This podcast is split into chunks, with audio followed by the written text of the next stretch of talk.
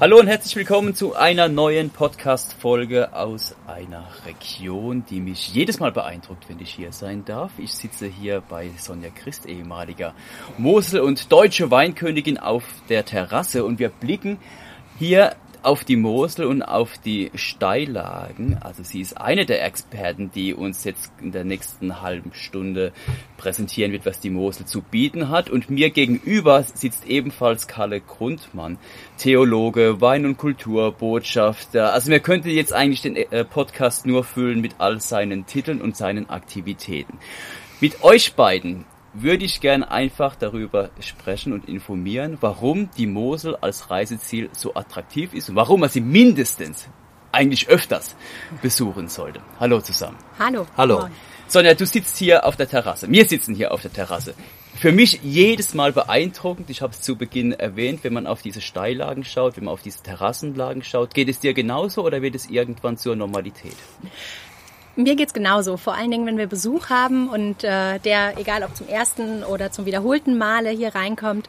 Ähm, das erste ist einfach, es ist so wunderschön hier. Ähm, und ich glaube, hier die Flusslandschaft, die wir haben, äh, geprägt vom natürlich Steillagenweinbau, vom Terrassenweinbau, ist auch einfach der große Pluspunkt und eigentlich der Grund allein schon hierher zu kommen und hier Urlaub zu verbringen.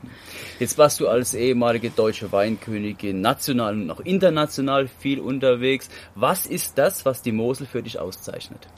Die Mosel verbindet Wein, Kultur, Landschaft und Gastlichkeit. Also hier kann man wirklich, egal ob in Ferienwohnungen, beim privaten Gastgeber, beim Winzer ähm, oder im Top-Hotel, ähm, einfach schöne Tage verbringen, ähm, kann viele Dinge verbinden, ob das jetzt Aktivitäten sind wie Wandern, Wassersport, Weingenuss ähm, oder dann eben die Kulinarik.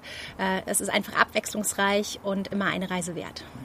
Kalle, viele kennen die Mosel noch als Mosel Saruwa. Man hat vielleicht schon mal was von der Terrassenmosel oder der Obermosel gehört. Viele Begriffe. Kannst du das einfach mal versuchen, geografisch etwas einzuordnen? Ja, also es ist eigentlich ganz einfach. Ähm, die Mosel ist sehr, sehr lang. Ja, und von Wie lang ist sie eigentlich? Genau? Äh, ja, die Mosel insgesamt ist über 500 Kilometer. Aber das Stück jetzt, sagen wir mal, was jetzt äh, äh, den Weinbau in Deutschland betrifft, was haben wir? Also von 240 sagst du ja. äh, also von hier bis Trier sind es über die Autobahn 130 und an der Mosel lang gut 200. Und dann haben wir dann noch, bis von Trier aus geht ja noch ein Stück. Also fangen wir mal von unten an. Dann haben wir zuerst den Bereich, den wir die Obermosel nennen. Ähm, das wird auch gerne heute die südliche Weinmosel gesagt. Man muss im Tourismus die Dinge immer ganz schön machen, ja. Und äh, das ist das Stück von der Grenze zu Frankreich, Perl, bis Trier. Und dann kommt äh, eigentlich ganz wichtig zwei Nebenflüsse, die eben Mosel-Saar-Ruwer, wie früher, die Saar, ähm, und eben die Ruwer, das ist ein, ja, ein Flüsschen, muss man sagen, eher ein größerer Bach, der nördlich von Trier in die Mosel fließt. Das sind dann nochmal zwei Bereiche. Und dann geht's ganz einfach die Mittelmosel, das ist doch schon das Herzstück, würde ich sagen. Äh, also von äh, Trier bis äh, kurz vor Zell, also mit diesen bedeutenden Orten wie Bernkastel, Dram, Drabach und so. Und dann das Stück Untermosel, wo wir jetzt hier sind, von Zell bis Koblenz, was wir dann gerne heute die Terrassenmosel nennen. Ja, das sind so die groben Bereiche. Also man kann sich schon so ganz einfach Obermosel, Mittelmosel, Untermosel und Saar und Ruwer. Ja, dann hat man das relativ äh, schnell zusammen. Unterscheiden sich jetzt diese Regionen eben auch landschaftlich? Du hast eben schon Terrassenmosel angesprochen. Das heißt, Terrassenmosel ja. hier, weil es eben viele Terrassen gibt. Ganz genau. Also wir sind sicherlich der Teil, also hier der Teil von Koblenz bis Zell, äh, der am stärksten die Terrassen hat. Und äh, ich meine, terrassiert wurde immer dort, wo sehr, sehr steil ist, ja, damit man eben ein bisschen äh, Boden auffangen kann und, oder überhaupt erst arbeiten kann. Und ähm, der Terrassenweinbau ist natürlich auch der ähm, anstrengendste, weil man am wenigsten äh, mechanisieren kann. Es sind ja immer sehr kleinräumige Geschichten und äh, Maschinen mögen keine äh, kleinen Räume, ne? die wollen die großen Räume. Ja? Und von daher sind wir hier an der Terrassenmosel sicherlich noch mit dem, mit dem höchsten Grad an Handarbeit. Ja. Ich war gerade dieses Jahr wieder mit meiner Familie in, in Leiben, weil ich mhm. wirklich, wie gesagt, immer begeistert bin hier über, wenn man auf die Steillagen blickt oder selbst sogar mal einmal mittendrin steht. Sonja, wenn jetzt jemand plant, die Mosel hier von Koblenz kommend bis in den Süden zu fahren, sei es per Fahrrad oder mit Wohnmobil. Wenn man hier an der Terrassenmosel sich befindet, was sind so die Hotspots aus deiner Sicht? Auf jeden Fall sollte man in Koblenz nicht nur starten, sondern in Koblenz auch mal einen Tag mindestens einplanen, denn allein da gibt es viel zu tun, egal ob kulturell auf der Festung Ehrenbreitstein oder eben einfach am deutschen Eck zu stehen, wo Mosel in den Rhein fließt. Ähm, und dann an der Terrassenmosel ähm, gibt es viele Traumpfade und gerade auch für Familien Traumpfädchen. Ähm, das sind schöne Premium-Wanderwege, ähm, die sehr abwechslungsreich sind. Und diese Traumpfädchen sind immer so sechs bis acht Kilometer lang, die Traumpfade so zwölf bis sechzehn, ähm, so dass man sich wirklich seine Strecke raussuchen äh, kann und dann auch spektakuläre Blicke in die Landschaft hinein genießt. Ähm, an der Terrassenmosel natürlich der Bremer Kalmont, der steilste Weinberg Europas. Ähm, da führt sogar ein Klettersteig für anspruchsvolle Wanderer durch. Ähm, und ähm, Kochem ist ein weiteres Highlight mit der Reichsburg, die hoch über der Stadt thront, was man einfach gesehen haben muss. Und viele werden es vom 500 D-Mark-Schein noch kennen, die Burg Elz. Ähm, auch die liegt im Prinzip versteckt an der Terrassenmosel von Moselkern aus ähm, ins Tal hinein. Und ein Grund, warum sie nie zerstört wurde, war eben diese geschützte Lage. Und das ist wirklich ähm, sowohl für Erwachsene als auch für Kinder ein ganz großes Erlebnis, ähm, weil die Burg einfach sehr beeindruckend ist dadurch, ähm, dass sie so gut erhalten ist und so viel Geschichte erzählt. Wie, wie äh, kommt man jetzt auf diese Tipps? Wo, wo bekommt man Infos über diese Traumpfade? Übers Internet? Über Broschüren? Genau, zu den Traumpfaden gibt es sogar eine eigene App, auch eine eigene Homepage, die wird ähm, betrieben hier von, ähm, vom Kreis Main-Koblenz, weil die hier in unserem Kreis liegen. Ähm, und generell, wenn man die gesamte Mosel im Blick haben möchte, dann ist die Moselland Touristik ähm, eigentlich der zentrale Ansprechpartner, nicht nur über die Homepage, sondern die bieten auch einen sehr, sehr guten telefonischen Service oder E-Mail-Beratung an. Ähm, gerade auch wenn man sagt, ich möchte Radfahren, bieten die zum Beispiel auch einen Gepäckservice an, dass man nicht immer alles dabei haben muss. Schön. Dieser Mosel-Weinsteig, schon viele von, äh, schon oft davon gehört, noch nie marschiert. Von wo bis wo geht der? Ja, die ganze Mosel. Komplett. Also, also von, von Perl bis, mhm. äh, bis Koblenz, der Moselsteig. Und äh, das sind eigentlich äh, ganz gut gehbare Etappen. Und wenn man natürlich die ganze Geschichte geht, dann äh, wird man auch die Veränderungen, die sich in der Landschaft ergeben, äh, gut mitbekommen. Äh, wir sind ja, sagen wir mal, an der, an der Obermosel, ja, dieser erste Teil von Perl bis, äh, bis Trier, ähm, haben wir auch einen anderen Boden. Ja, dort herrscht der Muschelkalk vor.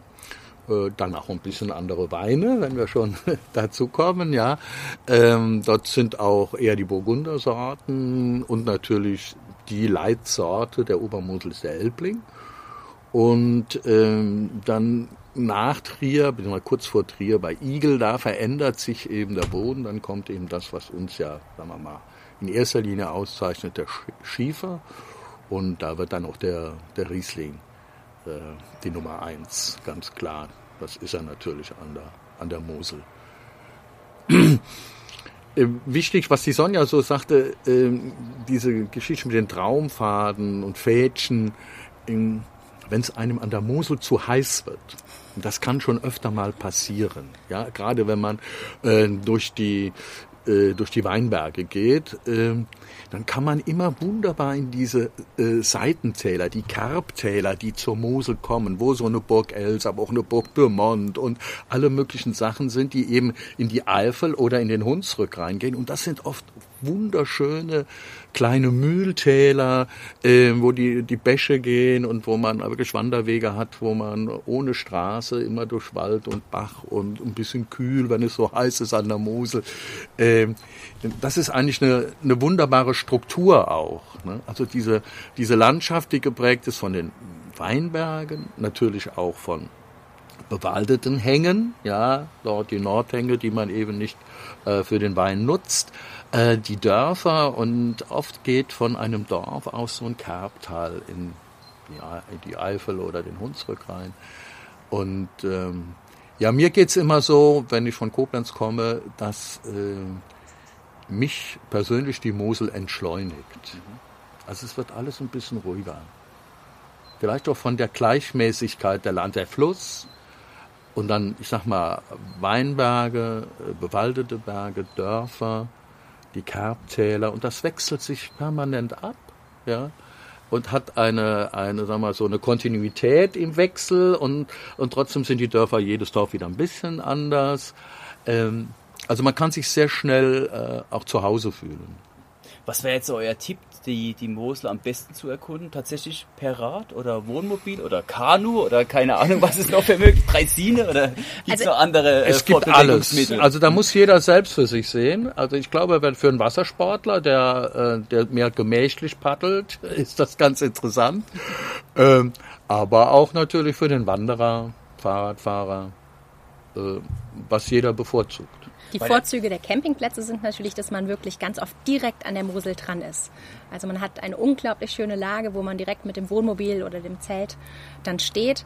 Ähm, man kann ja auch das Ganze kombinieren, wenn man äh, nicht die ganze Strecke von äh, der Grenze ähm, zu Frankreich bis nach Koblenz radeln möchte, ähm, kann man ja auch auf den Zug umsteigen ähm, mittendrin und dann einfach mal ein paar Etappen dann sich fahren lassen, statt selbst zu fahren. Ich war tatsächlich überrascht jetzt bei meinem letzten Urlaub, dass die, der Fahrradtourismus anscheinend hier in der Region ja. so einen hohen Stellenwert hat. Mhm.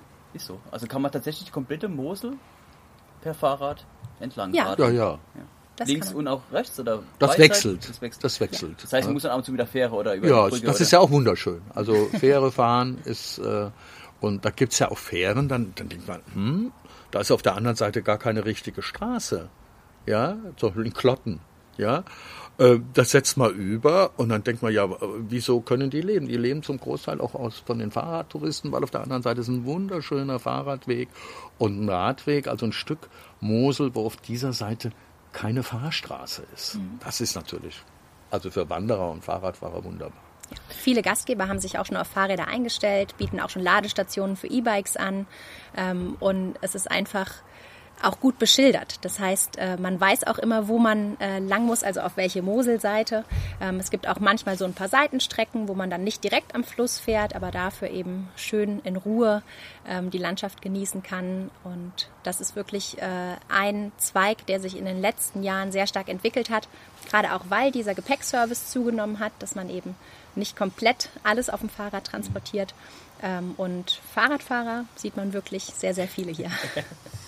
Sondern du hast eben schon angesprochen, ich glaube, die, Mo also die Mosel steht ja für Steillagen wie kein anderes Anbaugebiet. Und Bremer Kalmont natürlich als die Steillage schlechthin natürlich charakteristisch hier vielleicht für die ganze Region. Sag doch noch einmal, warum muss man mal den Bremer Kalmont gesehen haben, beziehungsweise was zeichnet ihn aus?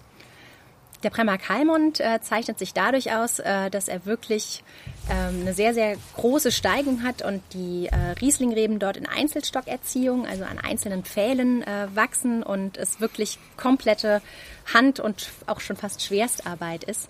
Ähm, in meiner Amtszeit als deutsche Weinkönigin ähm, war es natürlich noch so, dass wir nicht so heiße Sommer hatten. Und gerade diese Steillagen haben dann den, äh, das Traubenwachstum begünstigt, ähm, weil die Sonneneinstrahlung so intensiv ist in den Steillagen. Zusätzlich speichert eben der Schiefer äh, noch Wärme und gibt sie an den Rebstock an.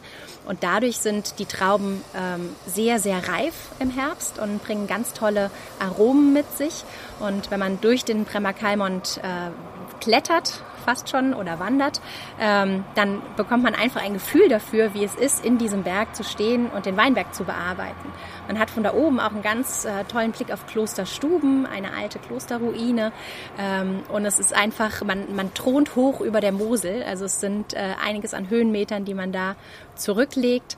Und wenn man Glück hat, darf man vielleicht sogar mit einem Winzer Monorackbahn fahren. Noch nie gemacht. noch nie gemacht. Noch, noch nie gemacht, dann wird's aber ja, Zeit. Schande über mich, aber es steht auf meiner To-Do-Liste ganz oben. Ja. Ich will noch was dazufügen. Also äh, einmal diese Geschichte, dass man wirklich ein Gefühl für den Weinbau bekommt, der dort betrieben wird.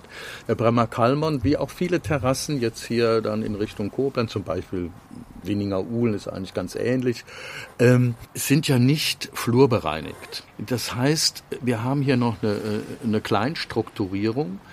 Äh, wo auch dann Felsnasen dazwischen sind, wo Verbuschungen sind, wo kleine Wälder dazwischen sind, die Säume, die sich äh, an den Mauern ergeben. Das heißt, wir haben äh, im Sinne der Biodiversität, also der, der biologischen Vielfalt, sind das eigentlich absolute, ja, man könnte sagen Hotspots, ja. Ähm, äh, wir haben ja jetzt auch hier so eine Geschichte mit den Naturerlebnisbegleitern dass wir äh, so Leuchtpunkte der, der Artenvielfalt an der Mosel eigentlich auszeichnen. Und, und das sind diese ähm, äh, Weinberge eigentlich für prädestiniert. Also mir ist ja schon gegangen, da muss man natürlich sehr früh unterwegs sein am besten oder sehr, also am frühen Morgen, äh, wenn noch nicht so viele Touristen im, im Kalmont gehen, ja, dass mir da wirklich die Smaragdeidechse begegnet ist, ja. Also wenn, weil natürlich diese, diese Weinberge mit, mit einer großen Vielfalt äh, auch ganz viel unterschiedliche äh, Flora und Fauna hervorbringen. Und ähm, ja, unsere, die könnt ihr nur erhalten, wenn äh, der Steillagenweinbau in dieser Art und Weise weiter betrieben wird. Deshalb, äh, ich sage unseren Leuten immer, also hier den Einheimischen, wenn ich die führe, seid ruhig bereit für unseren Steillagenweinbau, erst recht, wenn er noch Terrassenweinbau ist, äh, ein paar Euro mehr zu zahlen. Das ist äh, eine Abgabe sozusagen zur Erhaltung unserer Kulturlandschaft. Und ich glaube, dass das auch die Menschen, die an die Mosel kommen, als Touristen, dann auch mögen und, und das schätzen dass es, äh, ja, ich sag mal, der Weinbau hier noch nicht äh, industrialisiert ist, würde ich schon fast sagen. Ja, also nicht so im großen Stil, man hat riesige ähm, Flächen, sondern dieses kleinteilige, was natürlich aufwendiger ist, ähm, gibt auch ja eine wahnsinnige Vielfalt äh, in der Natur hier. Wir haben hier zum Beispiel, wir nennen ja uns hier an der Untermosel äh, gern so, unser, ich an, unser Wappentier ist der Apollo-Falter. Ähm, wo wir schon auch äh, sehr viel tun müssen, dass er erhalten bleibt. Ja. Normalerweise müsste jeder, der die Weine mag, einmal von unten nach hoch laufen und wieder zurück, um einfach da etwas Respekt dem gegenüber zu bringen. Das wird wahrscheinlich die Wertigkeit dieser Weine deutlich äh, steigern. So, Terrassenmosel abgehakt, kommen wir zu Mittelmosel. Alles große bekannte Namen in ja. der Weinwelt, äh, viele Lagen von Weltruf. Und was gibt's jetzt an der Mittelmosel zu erleben? Ja, also da ist wirklich so ähm, mit vielen Orten an der Mittelmosel sind große Namen und äh, große Weingeschichte verbunden. Ja, also Bernkastel, Traum, Trabach. Ähm, aber auch Krach, Wählen, also da können wir lauter große, große Namen äh, nennen. Und äh, ja, ich würde da wirklich auch mal, wenn ich an Bernkastel denke, äh, das ist ja wirklich ein, ein wunderschöner Ort, auch vom Fachwerk her. Ähm, aber auch hier nochmal auf die Kuser-Seite zu gehen, ja, Bernkastel-Kus, ähm, dort auch ein bisschen in die Geschichte einzusteigen, ja, auch mit Nikolaus von Kues, mit dem Nikolausstift, äh, mit dieser tollen Vinothek, die es da gibt, wo man sich durch die ganze Mosel trinken kann, sag ich mal. Ähm, dann ein paar Kilometer weiter Traben-Trabach, die Jugendstilstadt, ja, also da in, beim Kassler haben wir Fachwerk, ja, mehr mittelalterlich und dann kommen wir nach Traben-Trabach, was dann im, im 19. Jahrhundert einen wahnsinnigen oder Anfang des 20. Jahrhunderts noch einen wahnsinnigen Aufstieg als Weinhandelsstadt erlebt hat, äh, wo es riesige Keller unterirdisch gibt in Dramen-Drabach und eben äh, ganz viele Jugendstilvillen, die auch von einem großen Reichtum zeugen, der eben Anfang des 20. Jahrhunderts dort war. Da, ja, da war ja ein guter Mosel zumindest so teuer wie in Bordeaux, wenn nicht sogar noch teurer. Ähm, also man kann da ganz in, in wahnsinnig in so eine Weinkultur einsteigen. Ja. Und gerade in Traben-Trabach, die unterirdischen Keller, die Kalle erwähnt hat, die werden heute auch für Veranstaltungen genutzt. Beispielsweise der äh, unterirdische Weihnachtsmarkt in Traben-Trabach zieht sich über den ganzen Dezember. Sie haben jetzt sogar ausgeweitet bis Anfang Januar, ähm, wo dann wirklich in den Kellern nicht nur Glühwein und Kulinarisches geboten wird, sondern richtig schöne Handwerkskunst. Also es ist kein Kitsch an den Ständen, sondern richtig, richtig schön äh, da dieser unterirdische Weihnachtsmarkt.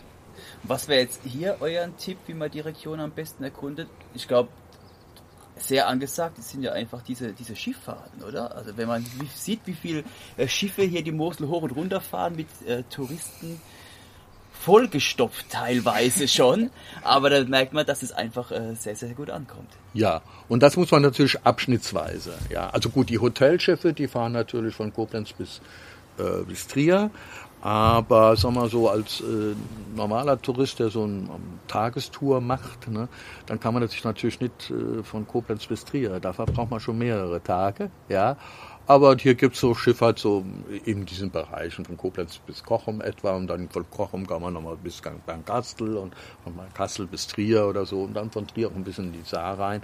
Also das sind immer sehr schöne Arten, auch äh, die Weinlandschaft mit dem Schiff durchzufahren, ist mhm. schon mhm eine tolle Geschichte. Ja, das ist, auch das haben wir ja gemacht mit unserem Urlaub. Mhm. Klar, ich habe zwei kleine Kinder, die waren mhm. natürlich auch begeistert, mit so einem großen Boot zu fahren.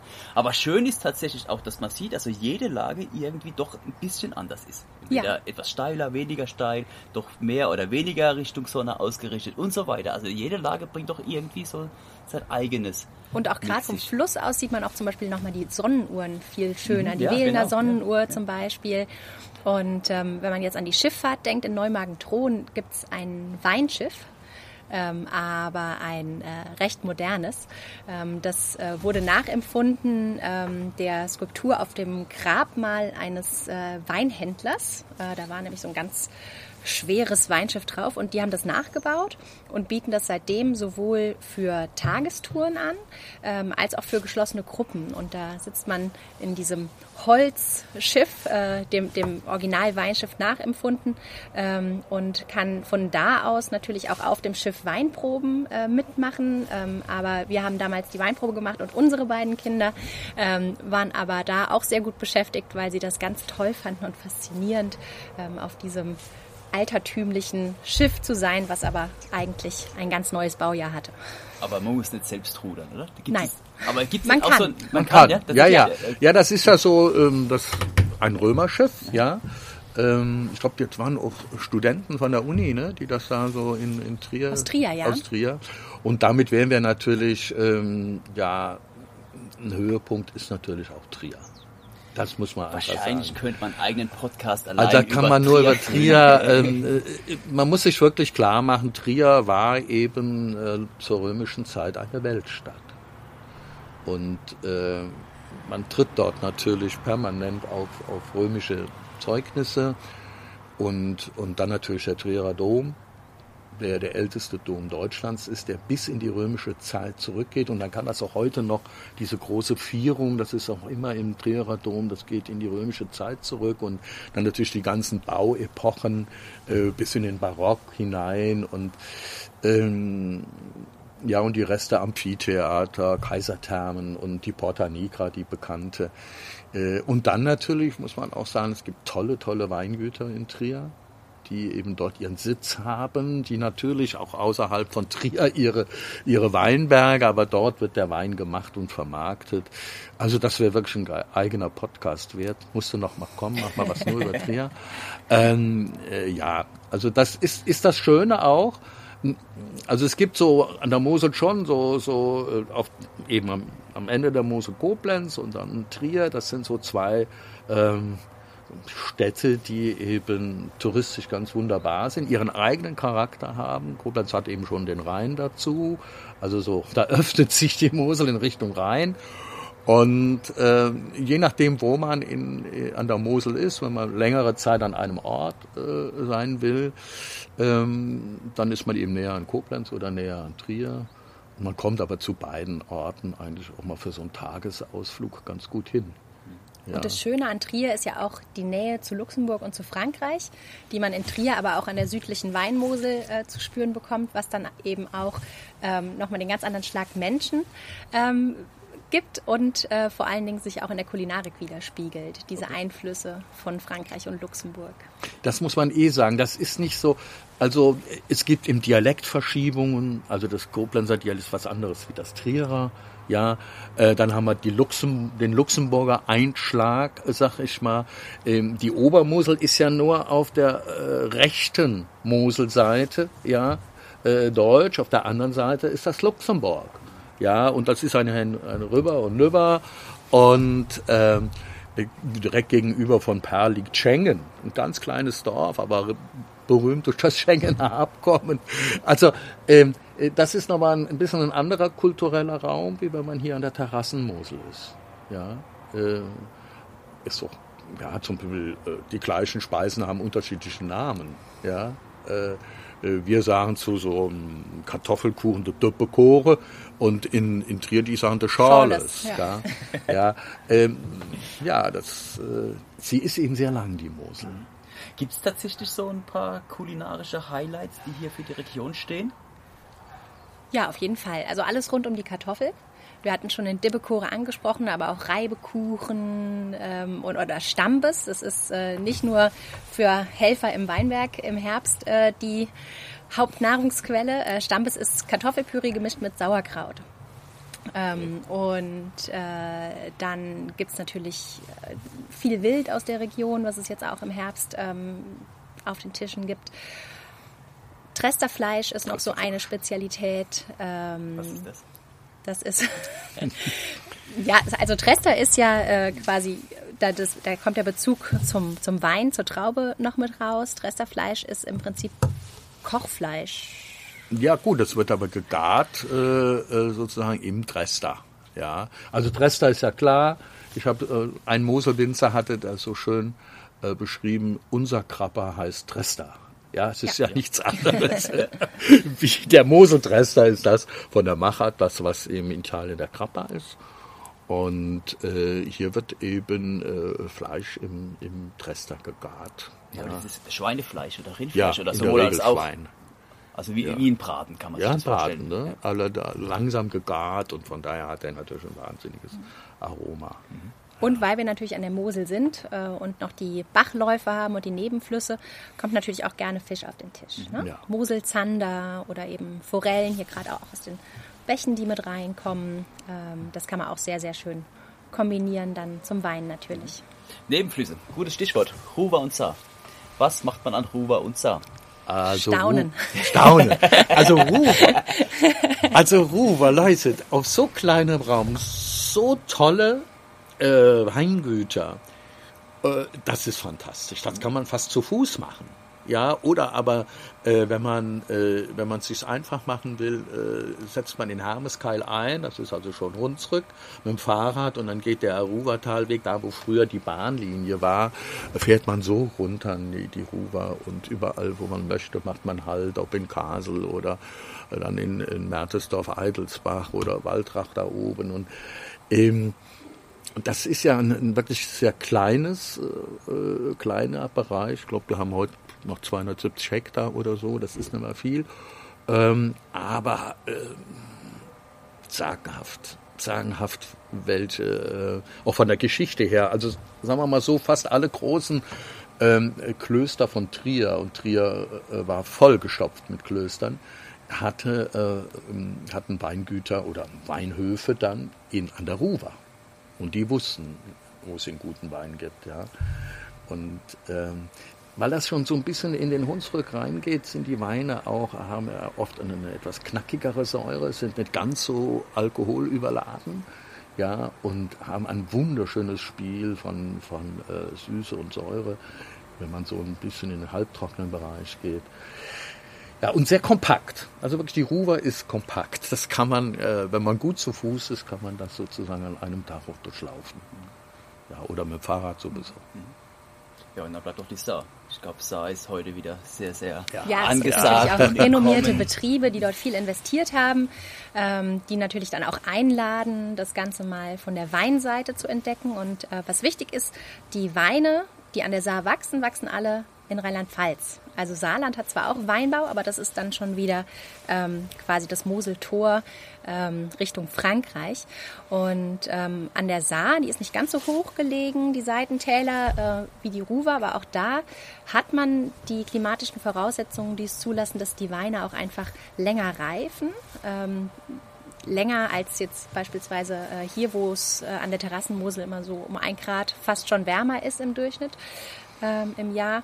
Und ähm, das gibt dann eben auch äh, diese sehr finessenreichen Weine.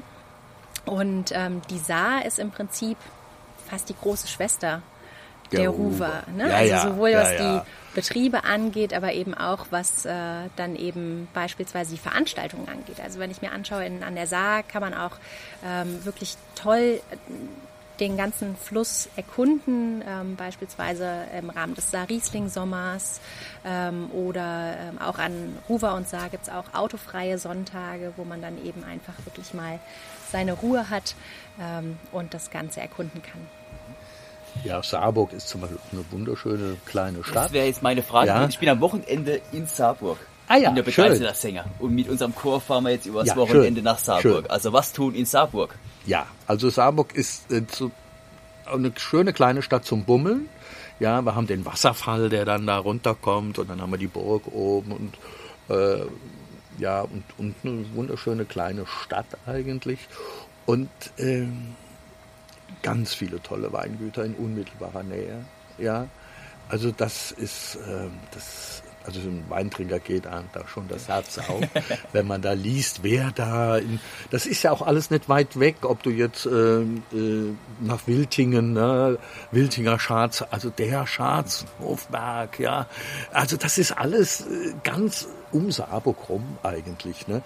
Ähm, äh, auch die Saarschleife ist nicht weit, ja, also da kommen wir zwar schon langsam außerhalb des äh, Weinbaugebietes, ja, äh, aber mit, mit der Saarschleife und dann diesen wunderschönen Blick darunter. Ähm, oder auch Kastelstadt hat man sehr schönen, von, auch nochmal ein bisschen die Saar aufwärts, äh, wo du eine wunderschöne Aussicht hast und, und ja, Historie trieft da nur. Und äh, ja, also da kannst du vieles machen. Ja, auch wieder sehr kompakt, ne? du musst nicht weit fahren. Ja. Ja, ich freue mich. Bin Ja. sehr gespannt. Saar-Riesling, Mythos Mosel, viele große Veranstaltungen Ja. hier in der Region. Welche sind die, ja, ich will nicht sagen die beliebtesten, aber was glaubt ihr, was muss man einfach mal mitgemacht haben? Also im Januar fängt es eigentlich schon an mit dem Weinforum Mosel in den alten Viehmarktthermen in Trier, auch in historischen Gemäuern. Ähm, da präsentieren sich dann die besten Betriebe von Mosel, Saar und Ruwer. Und man kann freitags, samstags und sonntags dorthin gehen, um zu verkosten, wenn man Tickets bekommt. das heißt, man sollte im Vorverkauf früh dran sein. Ähm, und Mythos Mosel ist dann äh, wirklich eine ganz, ganz tolle Veranstaltung, die sich auch sehr etabliert hat. Ähm, das wechselt immer so ein bisschen von dem Bereich, in dem es stattfindet, ähm, von den Ortschaften und ähm, die Winzer in diesen Ortschaften, die auch mit Shuttlebussen verbunden sind, laden sich dann immer Gastwinzer ein, bis zu drei. Das heißt, man kann in einem Weingut die Weine von vier Winzern ähm, verkosten. Die Winzer sind dann auch persönlich da. Das heißt, man kann mit ihnen schön ins Gespräch kommen ähm, über Gott und die Welt, aber natürlich auch über die Weine. Und das ist auch immer ein Wochenende, das Wochenende nach Pfingsten in der Regel. Und davon gibt es dann natürlich auch andere Formate. Ja, ähm, also der Saar-Riesling-Sommer ist immer Ende August. Die an der Ruwer haben auch so einen Tag. Also wenn man sich so rum, also es gibt ganz, ganz vieles, ja, dieser Art und ähnlich wie, wie äh, das Weinforum in Trier ist eben Wein im Schloss in Koblenz Anfang Mai, wo natürlich nicht nur Mosel, ja, das öffnet sich dann eigentlich ja schon für alle Weinbaugebiete von Rheinland-Pfalz. Ähm, ja, aber es gibt auch noch schöne Sachen, ich sage jetzt mal, neben, äh, neben dem Wein direkt ist noch das Mosel Musikfestival. Eine, eine ganz tolle Geschichte. In Trier oder? Nee, das, das wäre eben, nein, das ist an der ganzen Mosel. Immer an, an doch besonders schönen Orten. Ich erinnere mich an ein wunderschönes Konzert eben in Kloster Stuben, ja, in dieser äh, Klosterruine. Das ging dann in den Abend hinein, die Sonne ging dann über dem Kalmont unter und äh, da hat eine Brassband gespielt und äh, natürlich schön Wein getrunken und äh, aber, ganz, aber auch wieder einfach, weil das ist keine Sache, wo man ein großes Catering machen kann, das ist viel zu aufwendig. Da gab es eben nur die Klappschmier, die man essen konnte, also eine, eine Butterstulle, so wird man sagen, woanders dann die Trierer sagen so schön die Klappschmier, ja. Und äh, was einfach eine, eine, so eine so eine Ursprünglichkeit mit, mit toller Musik verbunden. Also, ähm, also Mose Musikfestival ist so eine Geschichte.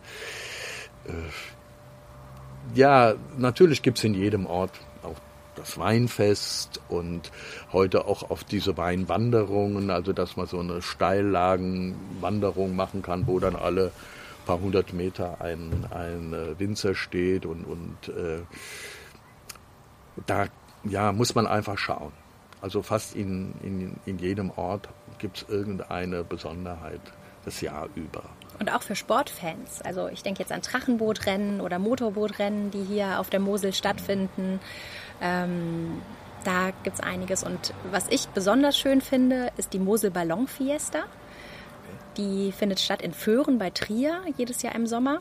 Und da starten ähm, dann mehr oder weniger gleichzeitig im dreistelligen Bereich Ballons, Heißluftballons, ähm, die dann in den Himmel steigen und äh, über die Mosel fahren. Beim Ballonfahren spricht man ja nicht von Fliegen, sondern von Fahren.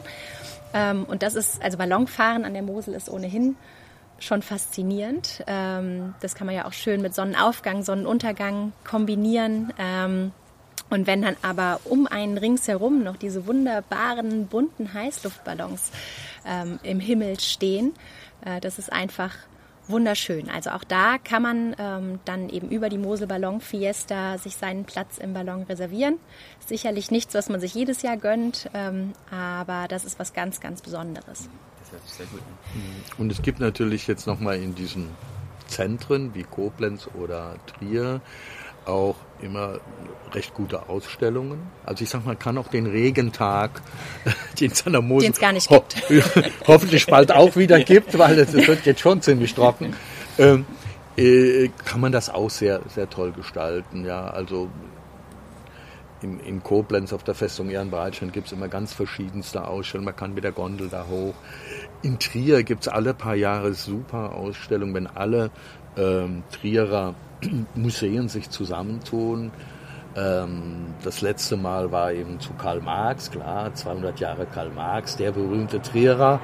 Ähm, äh, ganz interessante Ausstellung, aber auch immer wieder Ausstellungen, die sich äh, mit der römischen Geschichte beschäftigen. Also es gab Auto zu Nero. In zwei Jahren, 2022, wird es einen großen Ausstellungsring geben zu dem Untergang des Römischen Reiches, an dem sich eben Landesmuseum, Stadtmuseum und Diözesanmuseum beteiligen. Das sind immer äh, große Highlights. Ja. Äh, also es kann auch in, sagen wir, natürlich auch die ganzen äh, Kirchen, sowohl in den Dörfern als auch in den Städten, die ehemaligen Klöster, da ist äh, ganz schön viel an Geschichte und natürlich die Burgen. Ja, äh, das, äh, ja, man kann auch in die Geschichte eintauchen an der Mosel. Gerade die Burgen sind ja sicherlich auch ein Tipp für eben Familien, beziehungsweise eben für Kinder. Jetzt du, Sonja, als du hast zwei Kinder, glaube ich. Ich habe zwei Kinder, ja. Gibt es da so ein paar äh, Highlights, was man jetzt gerade eben für Kinder oder mit Kindern machen kann? Ja, auf jeden Fall. Das Schöne ist, man hat ähm, die Wahl, also es gibt Burgen wie zum Beispiel die Burg Thurand in Alken. Ähm, da kann man auf eigene Faust die Burg erkunden. Das ist mit kleineren Kindern, finde ich, immer angenehm, weil die Führungen auf Burg Els dann eben schon eine Dreiviertelstunde dauern. Die sind total spannend. Also unser Fünfjähriger war auch so gefesselt, dass er wirklich total aufmerksam war.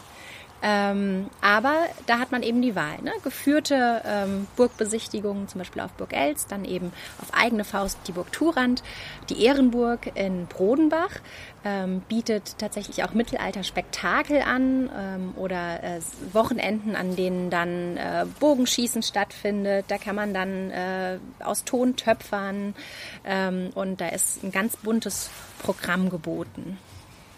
Ja, und da kann man auch ein bisschen, also zum Beispiel Manderscheid ist nicht weit weg in der Eifel, da ist eine Doppelburganlage, die haben auch so äh, Ritterspektakel und so. Also man kann sich da ziemlich umgucken, da ist ganz viel, ähm, sowohl direkt an der Mosel, ja, als auch in Eifel-Hunsrück-Rhein. Wenn man jetzt in die Region kommt oder plant, in die Region zu fahren, wie informiert man sich? Also Internet wahrscheinlich, Moselland, Touristik.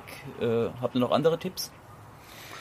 Wenn man eher ähm, an dem Wein interessiert ist, dann kann man zum Beispiel bei weinland-mosel.de ähm, eintauchen. Da ist auch eine sehr, sehr gute Veranstaltungsübersicht ähm, zu finden. Ähm, ja, und dann natürlich auf der Seite der Kultur- und Weinbotschafter, wenn man mehr an den Touren, da gibt es ja eine gemeinsame Seite für äh, Rheinland-Pfalz und da gibt es dann die Unterseite Mosel, ja, und natürlich auch, wir haben ja so eine schöne Seite jetzt von den Naturerlebnisbegleitern, die nennt sich die lebendigen Moselweinberge.de. Da kann man sich dann, äh, wenn man gerade so was äh, Flora und Fauna betrifft und, und biologische Vielfalt, dort gibt es natürlich auch Beschreibungen über ähm, ganz besonders äh, interessante äh, Orte hier an der äh, Mosel. Ähm, da kann man sich dann auch informieren. Und gerade was die regionalen Touristinformationen angeht oder auch die Moselland-Touristik gilt auch die Devise einfach mal anrufen. Ähm, weil wenn die natürlich wissen, ob man jetzt eher Individualreisender ist oder eher gerne eine geführte Woche an der Mosel hätte, ähm, mit dem Rad oder mit dem Wohnmobil kommt, ähm, dann können die gerne individuelle Tipps geben, ähm, wie man am besten den perfekten Gastgeber findet oder die perfekte Route für die Tour entlang der Mosel. Zum Schluss, würde ich mich freuen, wenn jeder von euch beiden ein Geheimtipp hätte, was man so in dieser Form nicht in einem Reiseführer nachlesen kann. Gibt es da einen? Oder auch mehrere? Mehrere. Mehrere, ja. Also ich sag jetzt mal, ähm, im Moment bin ich ganz angefixt vom Koberner Schlossberg.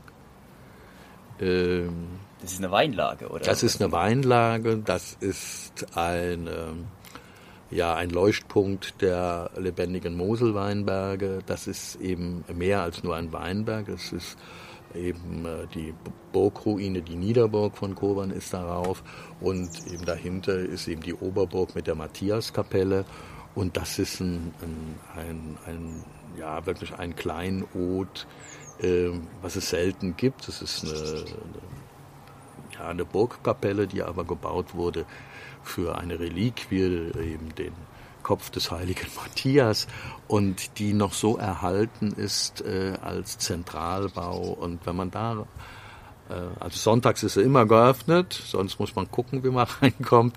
Und wenn man da reinkommt und äh, äh sich da hinsetzt, also das ist wirklich sehr, äh, also für mich auch ein spiritueller Punkt. Also da kommt äh, Kultur mit den Burgen, da kommt äh, der Weinbau, da kommt äh, die biologische Vielfalt, da kommt eben für mich dann auch die Spiritualität. Das ist ein, ja, ein ganz wunderschöner Ort. Okay, das ist sehr gut. Sonja? Also mein Tipp wäre es, ähm, auch wenn die Wanderwege hier an der Mosel sehr, sehr gut beschildert sind, ähm, doch einmal zu schauen, ob man sich einer geführten Tour durch Natur- und Erlebnisbegleiter oder Wein- und Kulturbotschafter anschließt, ähm, weil das begeisterte Menschen sind, wie zum Beispiel Kalle, ähm, die wirklich einen Schwerpunkt meistens haben, aber einfach generell ein sehr, sehr breites Wissen über Flora, Fauna, die Kultur an der Mosel, den Weinbau an der Mosel ähm, und einfach Dinge erzählen auf ihren Touren und Dinge erlebbar machen, die man so auf eigene Faust wahrscheinlich nicht einfach wahrgenommen hätte oder erlebt hätte. Ähm, und eine solche Tour dann zu kombinieren äh, mit einer Weinprobe, dann mal im Winger zu sitzen und äh, den Wein zu probieren, da wo er gewachsen ist, ähm, oder an schönen Orten wie dem Koberner Schlossberg oder hier der Oberfeller Bleidenberg Kirche, wo auch ein Traumpfad entlang geht, ähm, da dann einfach den Tag ausklingen lassen. Das wäre mein Tipp. Einfach zu entschleunigen, wie Kalle so schön sagte. Sehr gut. Vielen, vielen Dank an euch beide. Ich glaube, es wird deutlich, es gibt hier so unfassbar viel zu erleben und jeder, der gerne ein gutes Glas Wein trinkt, jeder, der sich für Kultur und für Landschaft interessiert und vielleicht für Wein im Allgemeinen, er kommt nicht dran vorbei, mindestens einmal die Mosel und die Nebenflüsse zu, zu besuchen. Vielen, vielen Dank. Euch alles Gute, macht's gut, bis bald. Ciao, ciao. Jo. Danke. Tschüss. Tschüss. Mhm.